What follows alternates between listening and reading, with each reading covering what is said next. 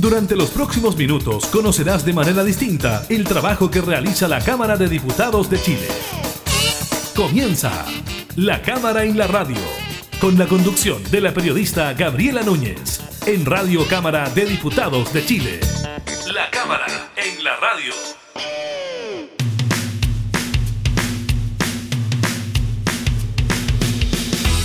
Hola, ¿qué tal? ¿Cómo están? Bienvenidas y bienvenidos a un nuevo programa de la Cámara en la Radio. Estamos junto a ustedes, como siempre, entregando información legislativa, temas de actualidad. Conversaremos también con el diputado de la UDI, Sergio Bobadilla, sobre el retorno a clases presenciales voluntario que impulsa el Ministerio de Educación una vez que los menores, los niños, vuelvan de las vacaciones de invierno. Les contamos sobre las proyecciones de salida de automóviles de Santiago por el fin de semana largo, de las declaraciones del director del CERVEL, del Servicio Electoral, sobre las elecciones primarias de este domingo y de las normas de funcionamiento que fijó la Convención Constituyente. Iniciamos la cámara en la radio.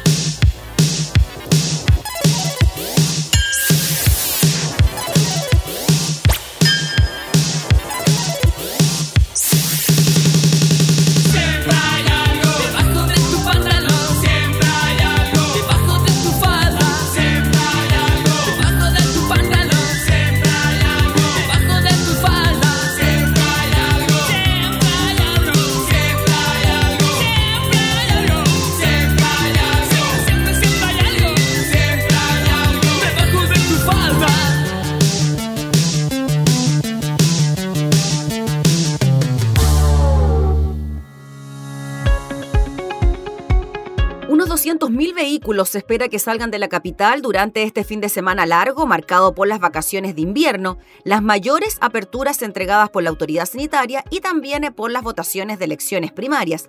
El ministro de Obras Públicas, Alfredo Moreno, señaló que más de 200.000 autos es nuestra estimación, que supera lo que hemos tenido en otros fines de semana largo, porque en esta oportunidad se juntan vacaciones de invierno, votación y una mucha mejor situación de salud de la región metropolitana, que está toda en fase 3 y Valparaíso, algunas comunas están en fase 3. Todo eso ayuda a que haya un flujo mucho más grande. Una de las diferencias que habrá con otros fines de semana largo en pandemia es que en esta oportunidad no habrá cordones sanitarios, sin embargo sí habrá aduanas sanitarias. Las normas las dicta el Ministerio de Salud, que están siempre balanceando lo que significa todas las restricciones para las personas. Claramente, dijo el ministro, los indicadores de salud han estado mejorando, tenemos menos contagios, menos carga en los hospitales y a medida que esto va mejorando podemos ir limitando las restricciones que se aplican. En todo caso, va a haber lo que se denomina aduanas sanitarias, que significa que las personas tienen que cumplir con todas las normas, con todos los documentos que se necesitan. La única diferencia es que van a ser detenidos en forma aleatoria. Por otro lado, una gran afluencia de público se registraba ya durante esta mañana en el Terminal Sur, ubicado en Estación Central. Desde ese punto se espera que salgan hoy solamente 13.000 personas. El teniente coronel de carabineros Gerardo Aravena señaló hoy a eso de las 7.30 de la mañana que la afluencia de pasajeros en el terminal de buses sur se encuentra conforme a lo que estábamos esperando, de acuerdo a la experiencia que tuvimos durante el día miércoles. Hay un aumento de pasajeros, la administración del terminal nos informa que tienen un estimativo de 13.000 personas que van a salir durante esta jornada desde el terminal sur. Claro, hay que sumar también lo que pase durante el viernes o el sábado. El Ministerio de Transporte espera que en total salgan unas 90.000 personas desde los terminales de buses durante este fin de semana. Es por ello que las autoridades realizaban un esfuerzo en el control de las medidas sanitarias dentro y fuera de estos puntos. Según eh, Paula Flores, encargada de transporte del ministerio, dijo que este fin de semana largo se enmarca en las vacaciones de invierno y será utilizado por miles de personas para viajar entre regiones.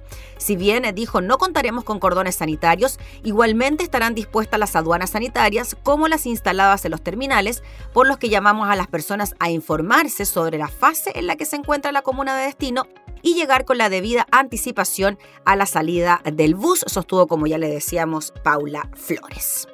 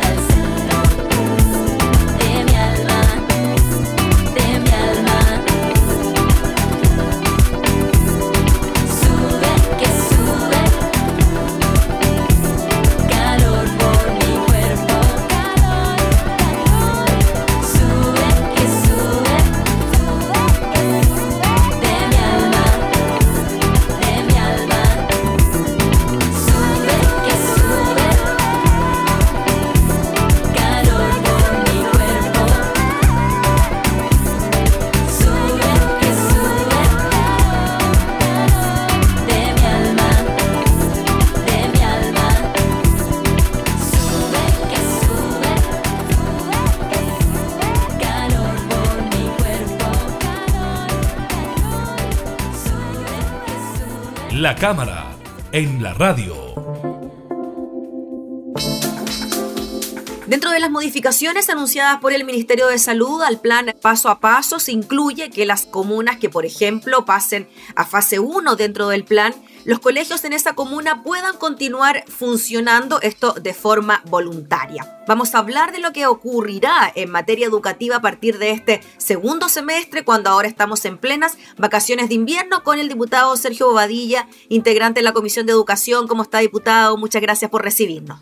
Gracias, Gabriela, por la invitación para compartir algunos minutos sobre estos temas que son temas muy vigentes y sin duda que son temas que nos debieran ocupar a todos. Y, digo ocupar más que preocupar, porque sin duda que es un avance que tengamos más espacios de libertad, pero también estos espacios de libertad debemos y tenerlos que usarlos con responsabilidad total y absoluta, porque sin duda que el autocuidado es fundamental para que podamos en definitiva lograr los resultados que todos queremos, que efectivamente los índices de contagio bajen eh, al mínimo posible, pero esto no depende única y exclusivamente de las medidas que la autoridad vaya tomando o de las restricciones que la autoridad vaya imponiendo, sino que más bien esto parte por el autocuidado individual,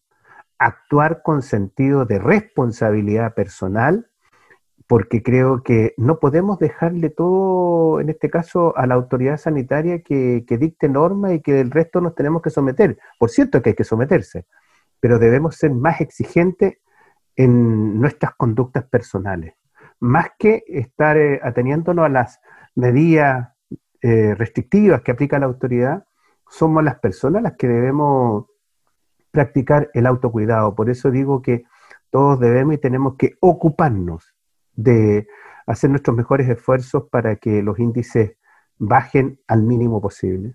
Diputado, según la experiencia de otras naciones europeas, por ejemplo, se dice que lo primero en abrirse son los colegios y lo último en cerrarse son los colegios. En relación a todo lo que ha ocurrido y lo que se ha dicho a los procesos educativos, quizás la falta de aprendizajes que se han ido sucediendo en estos casi un año y medio o más de pandemia. ¿Usted está de acuerdo con eso? Que en estas circunstancias los colegios deberían ser prioritarios a la hora de que los niños puedan estar constantemente, primero educándose y segundo sociabilizando con sus compañeros?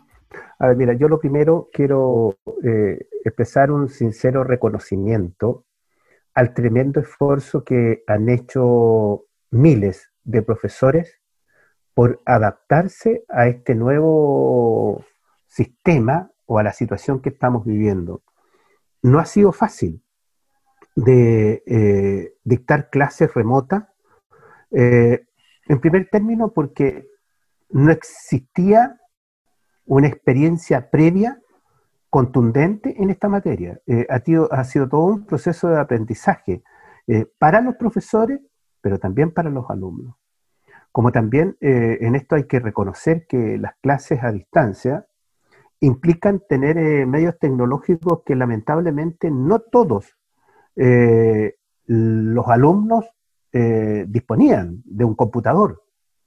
No todos los alumnos o todos los hogares de nuestro país disponen de, Internet. Eh, yo lo he manifestado en reiteradas oportunidades. Los sectores rurales, los sectores más apartados, están, eh, yo diría, a años luz respecto de lo que ocurre en las ciudades. Y no solo en cuanto a infraestructura o en cuanto a transporte, sino que la conectividad eh, ha sido, yo diría, un elemento muy complejo de poder suplir. Y hemos visto imágenes que realmente son lamentables. Muchas veces alumnos arriba de, un cerro, del techo de las casas, incluso arriba de un árbol para tratar de tener señal. Entonces, este proceso no ha sido fácil y un eh, factor fundamental en esto que se ha ido avanzando sustancialmente, sin duda que ha sido el esfuerzo que han hecho los profesores a lo largo del país. Y estoy cierto que, en esto también los profesores están, la inmensa mayoría, por tratar de volver a la clase presencial. El contacto con el alumno, El contacto con, el curso, eh, eh, yo diría que no lo reemplaza absolutamente ningún medio tecnológico. Por muy eficiente que sea, por muy avanzado que estemos en, tecnologías de las comunicaciones, el contacto personal, el contacto directo con, el alumno no lo reemplaza un, computador. Y en ese sentido, reitero, mi reconocimiento a los miles de profesores que hacen un esfuerzo tremendo. Porque sabes que, Gabriela, hay un elemento no menor. El profesor está conectado muchas horas al día. Muchas horas al día, porque el alumno le hace preguntas, en fin, hay retroalimentación permanente. No es que yo entro a las 8 a clase y salgo a las 3 de la tarde. Hay profesores que están, no sé, pues, hasta las 9, 10, 11 de la noche a veces tratando de responder dudas y consultas de sus alumnos. Por lo tanto, ha sido un proceso tremendamente complejo, desgastador para, para los profesores y, para qué decirlo, para los alumnos, que en definitiva los estudios que hemos conocido en el último tiempo dan cuenta de un retroceso tremendamente importante. Y no es porque el profesor no esté haciendo su pega, sino que porque este medio, ¿ya? La, comunicación virtual, no te da los resultados que lamentablemente te lo da la presenciabilidad. Por eso, y aquí quizás yendo un poco al punto, yo siempre fui partidario de lo que ha planteado el ministerio. Y el ministerio dijo retorno a clase, pero con tres condiciones. Que sea gradual, que sea seguro y lo más importante, voluntario. Y es allí donde yo tengo diferencias profundas, particularmente con el presidente o con el directorio del colegio de profesores, que han sido más bien entrabadores y no facilitadores de este proceso que en definitiva busca recuperar la presenciabilidad teniendo seguridad, teniendo gradualidad y voluntariedad. Y ellos han opuesto a cualquier alternativa de tal manera de mantener esta situación en status quo. Y el daño que le estamos haciendo a nuestros alumnos a lo largo del país es tremendo. Y yo allí es donde invito particularmente al directorio del Colegio de Profesores y a su presidente que se pongan del lado de los alumnos. El daño que se les está haciendo, producto de esta pandemia, de no tener clases presenciales es tremendo. Entonces, yo eh, insisto que la clase presencial no la reemplaza el mejor computador, ni la reemplaza el mejor profesor, ni el mejor alumno. Los resultados están a la vista. Entonces, reitero, estas medidas que se han tomado y que se están eh, implementando tienen como objetivo fundamental que el colegio sea eh, el lugar de encuentro que históricamente ha sido para las clases y lograr recuperar en alguna forma o de alguna forma o en algún porcentaje eh, los procesos de, de, aprendizaje que no han podido tener los resultados que lamentablemente el sistema virtual no, no, no nos ha permitido. Entonces, resumiendo, yo estoy de acuerdo con que el colegio, los colegios empiecen a, abrir y que estén disponibles para todos aquellos que quieran ir voluntariamente en condiciones seguras y por cierto que sea un proceso gradual. Fíjate que hay colegios en los sectores rurales que tienen muy baja matrícula y tienen espacios suficientes como para que las clases se puedan eh, dictar, eh, no diría que eh, con normalidad, pero sí con un grado de normalidad bastante alto y de seguridad también. Por lo tanto, debiéramos procurar de que por lo menos en aquellos establecimientos que tienen bajas matrículas, sí debiéramos generar las condiciones para que vuelvan a clase. Y en aquellos que tienen matrículas más numerosas, por cierto, que se aplique eh, la gradualidad, que se aplique eh, en definitiva medidas que permitan de que aquellos alumnos que quieran volver a clase lo puedan hacer con el consentimiento de sus padres. Además, diputado Badilla, dan cuenta, ¿no?, en los números y las cifras que ha habido casi nulo porcentaje de contagios al interior de los colegios. No es que hayan existido brotes al interior de los mismos.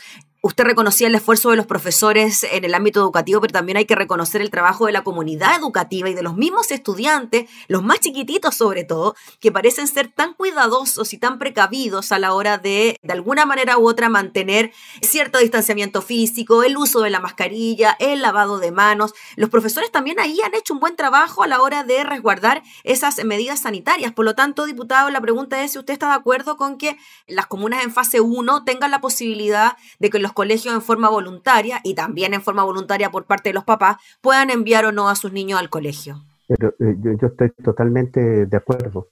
Eh, porque hay otro aspecto que, eh, Gabriela, también hay que considerar. el, encierro provoca trastornos no menores. Y esto es acumulativo en el tiempo. Por lo tanto, el hecho de que el alumno o, salga de, de, la casa, vaya al colegio, eh, le permite, ¿me entiendes?, tener un, momento de desahogo, por decirlo de, alguna forma. Lo que debemos considerar es de que no todos tienen la fortuna a lo mejor de tener el espacio suficiente en su casa.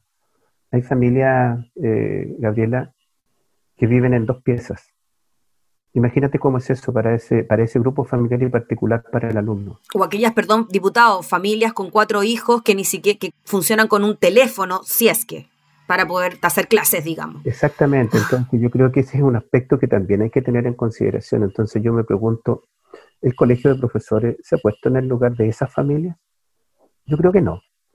Eh, entonces, en ese sentido, yo creo que está bien lo que se está planteando. Y aquí hay algo que es muy importante y que el Colegio de Profesores entienda. ¿Qué significa volver a clase seguro? ¿Qué significa que sea gradual?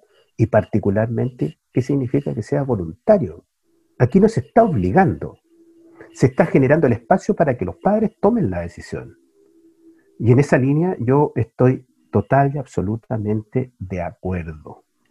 Porque creo que el tiempo de encierro y de restricción ha sido demasiado largo.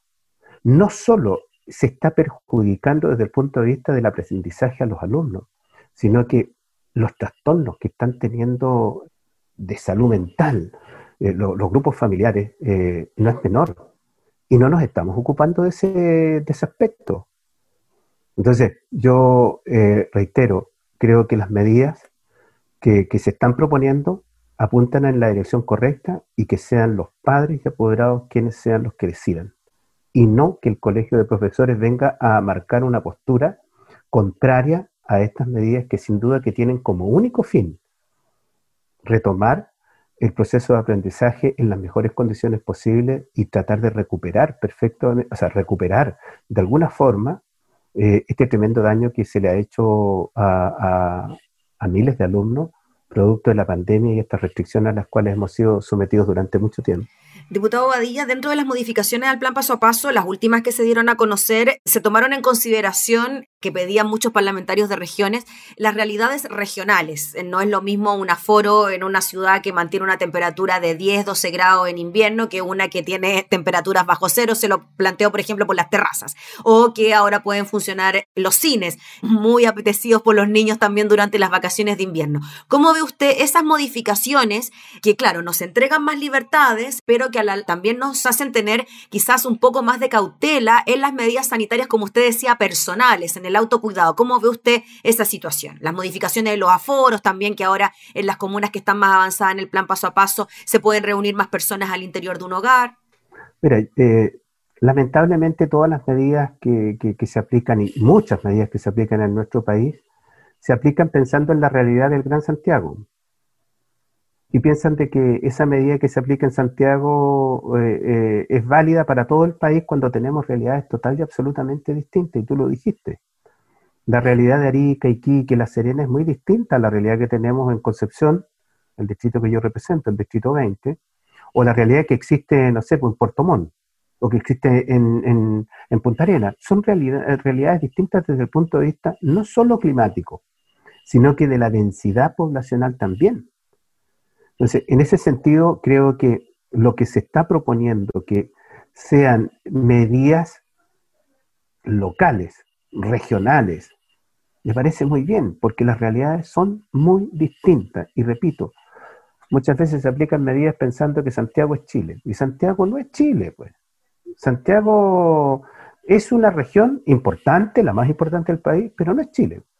Y en esa, en esa perspectiva, eh, total y absolutamente de acuerdo de que se vayan aplicando medidas de carácter regional o local, porque son medidas que dan cuenta más fielmente de la realidad que vivimos en los territorios de, nuestro país. Diputado, y en cuanto, por ejemplo, a la apertura de los cines, ¿cómo ve usted eso? O lo de los gimnasios, donde quizás se puede propiciar para un contagio, la gente está más cerca, ¿cómo ve usted eso? Tomando en consideración también lo que ocurre con las empresas, con las pymes, que también se han visto muy afectadas por esto de la pandemia. A ver, mira, eh, respecto de esto, sin duda que lo que eh, nosotros tenemos que procurar que vayamos eh, generando los espacios para ir eh, disminuyendo las consecuencias del encierro. Pero esto lo tenemos que hacer con responsabilidad. No podemos decir de que se puede ir al cine, que se puede ir a los gimnasios, llenar estos recintos, sino que tenemos que actuar con sentido de responsabilidad individual. Y yo encuentro lamentable, Gabriela, y estas son las contradicciones que, que, la verdad no comparto. Los centros comerciales, los malls, están abiertos, llenos de gente, con mucho público. Hay que hacer colas para entrar. Y resulta que tenemos locales eh, que venden los mismos productos en el centro de las ciudades y no pueden eh, atender. Cuando en definitiva la aglomeración en un local pequeño sin duda que va a ser inferior a lo que ocurre en, en los grandes centros comerciales como por ejemplo los moles, que uno, uno está eh, expuesto a que eh, se contagie, pero no solo de, de, casualidad, sino que yo digo que muchas veces incluso hay eh, una actitud irresponsable nuestra que vamos y generamos estas aglomeraciones en los centros comerciales. Entonces, por cierto que debiéramos y tendríamos que ir buscando las alternativas que en definitiva nos permitan eh, estar eh, con la opción de, participar, pero no volvernos locos, ¿me entiende? Eh, como ocurre con los moles. Aquí en la ciudad de Concepción, si tú vas los grandes centros comerciales, todo lleno. Y eso pasa, entre otras cosas, porque la autoridad se equivoca, pero también pasa porque no actuamos con sentido de responsabilidad los ciudadanos, que somos en definitiva imprudentes y que en definitiva no medimos las consecuencias de nuestras acciones. Muy bien, pues diputado Sergio Bobadilla, le agradecemos enormemente por el contacto, por darse su tiempo para hablar de este tema tan importante para tantos papás, mamás, apoderados, estudiantes que, claro, quieren saber más de lo que está ocurriendo con este retorno voluntario, gradual a clases y seguro por lo demás. Así que muchas gracias por el contacto, que esté muy bien. Gabriela, un, un agrado de haber podido compartir eh, algunos minutos con, contigo y con C con tus seguidores en este programa. Así que eh, un abrazo cariñoso para todos y cada uno de quienes nos ven a esta hora de este pelado que volvió a ser diputado. Gracias, diputado Bobadilla, que esté muy bien, que tenga buen día. El diputado Sergio Bobadilla hablando entonces sobre la presencialidad de los estudiantes en los establecimientos educacionales.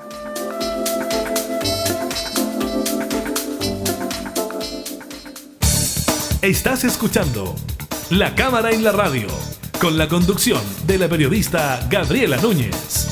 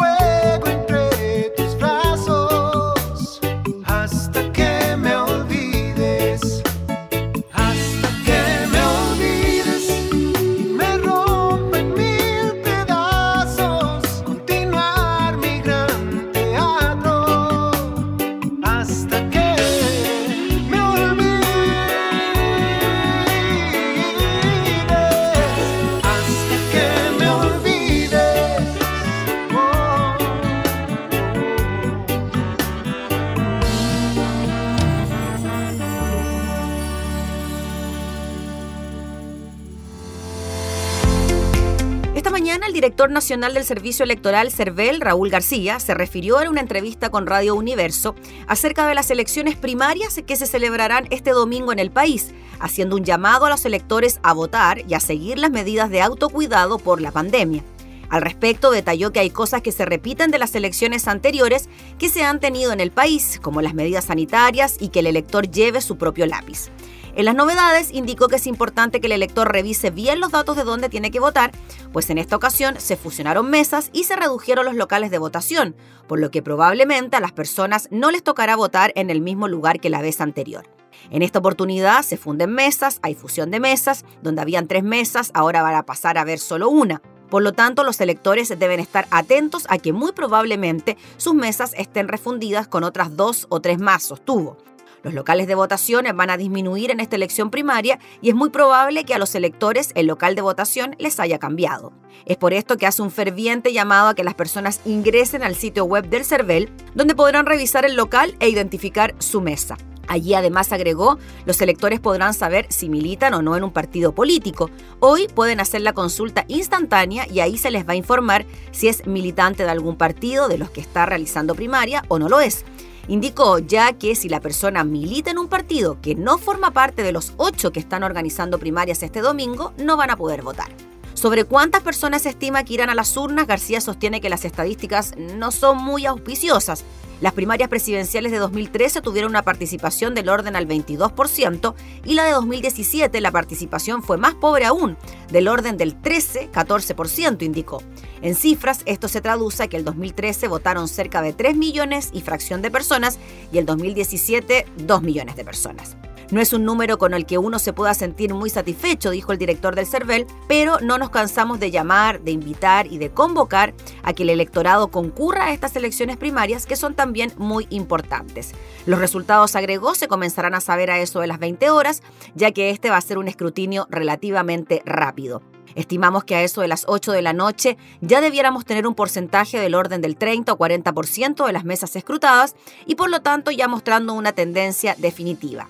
En cuanto a la realización de primarias no legales, que han discutido algunos sectores como una medida previa antes de inscribir sus candidaturas presidenciales, García indica que estas llamadas primarias convencionales finalmente son una suerte de encuesta que hacen los propios partidos políticos, pero no tienen ningún sustento legal y por lo mismo el servicio electoral no participa en ellas no tiene los efectos vinculantes que tienen las primarias legales, pero entendemos que es una forma de consulta que no debe desmerecerse, pero no están amparadas por la ley. El CERVEL no participa en ellas ni interviene en la organización de las mismas, claro, ante la posibilidad de que, por ejemplo, el PS, el PPD o la Democracia Cristiana y el Partido Radical participen en una primaria convencional y no legal en relación a que no lograron inscribir primarias hace ya algún tiempo y no pueden participar en las de este fin de semana. Sobre la posibilidad de que esto sea electrónico, sistema que el CERVEL aún no ha implementado, el director eh, del servicio indicó que está en todo su derecho a hacerlo, refiriéndose a los partidos, pero que no es la forma en que se vota y se eligen las autoridades de elecciones populares de acuerdo al sistema electoral público. Un llamado entonces a participar de estas primarias del el 18 de julio, donde, claro, se definirá al candidato de Chile Vamos entre Sebastián Sichel, Ignacio Briones, Joaquín Lavín y Mario Desbordes, y también del bloque Apruebo Dignidad entre Daniel Jadwe y Gabriel Boric.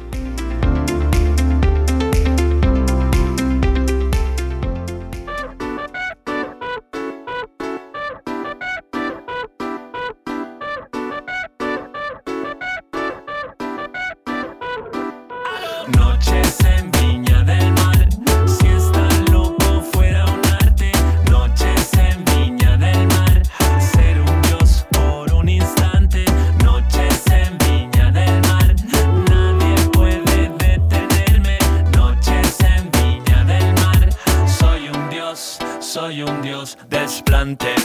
Camina en la alfombra elegante. Red carpet, mi sueño desde que era infante.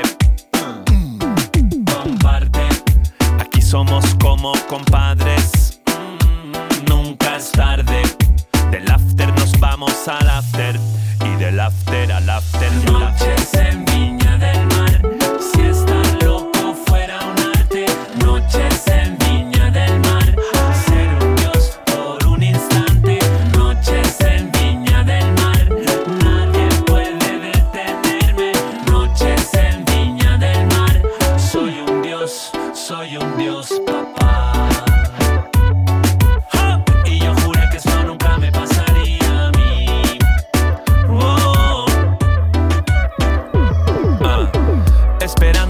Corra por las venas.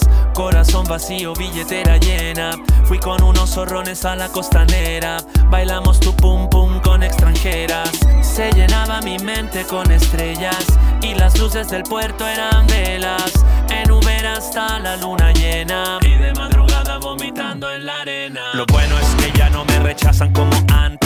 Soy tan popular, me quiero matar. Todas las caras se deforman, los árboles se doblan. De a poco mis pies se separan de mi sombra. Me siento raro, un poco mareado. Parece que en el vaso, parece que me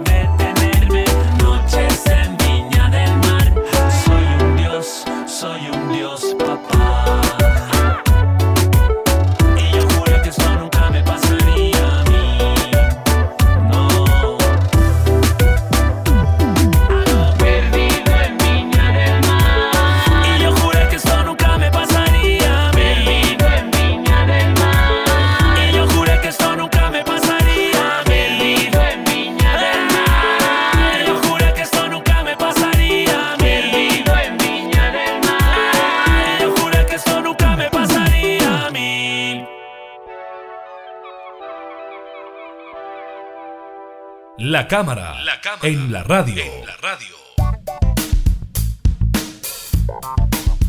Después de una maratónica jornada, el Pleno de la Convención Constitucional aprobó este miércoles las normas de funcionamiento e integración de las comisiones de reglamento, presupuesto y administración interior y ética, fijando sus plazos y los mecanismos para elegir a sus miembros. En cuanto a la primera, quedó establecido que tendrá un plazo de 30 días, estamos hablando de la comisión de reglamento, para redactar el reglamento que regulará el órgano. Asimismo, que será compuesta por 31 convencionales, sin perjuicio de que todos los constituyentes tendrán derecho a voz y hacer uso de la palabra para aportar en el debate. Asimismo, se aprobó la necesidad de que la instancia asegure mecanismos de participación popular para integrar la comisión de reglamento.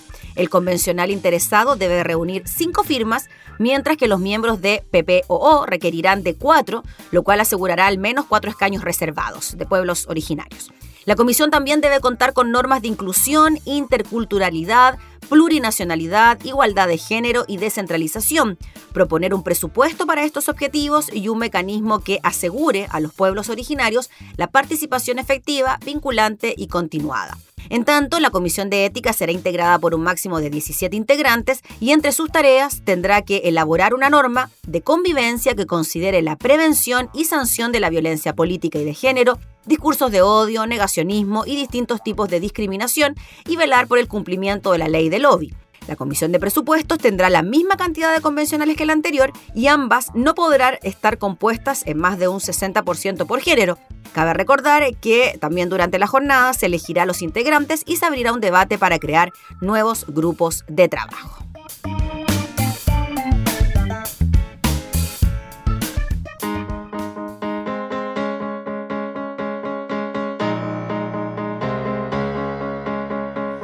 Sufrir más, pero contigo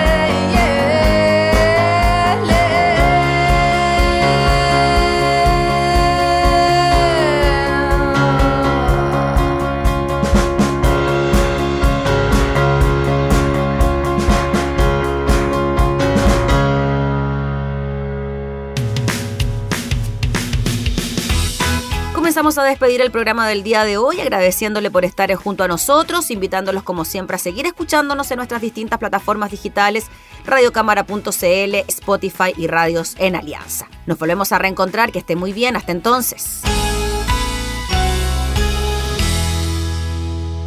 Hemos presentado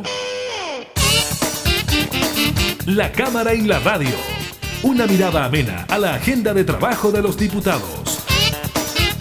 La Cámara en la Radio, con la conducción de la periodista Gabriela Núñez. Información, música y actualidad en Radio Cámara de Diputados de Chile, acercando las leyes.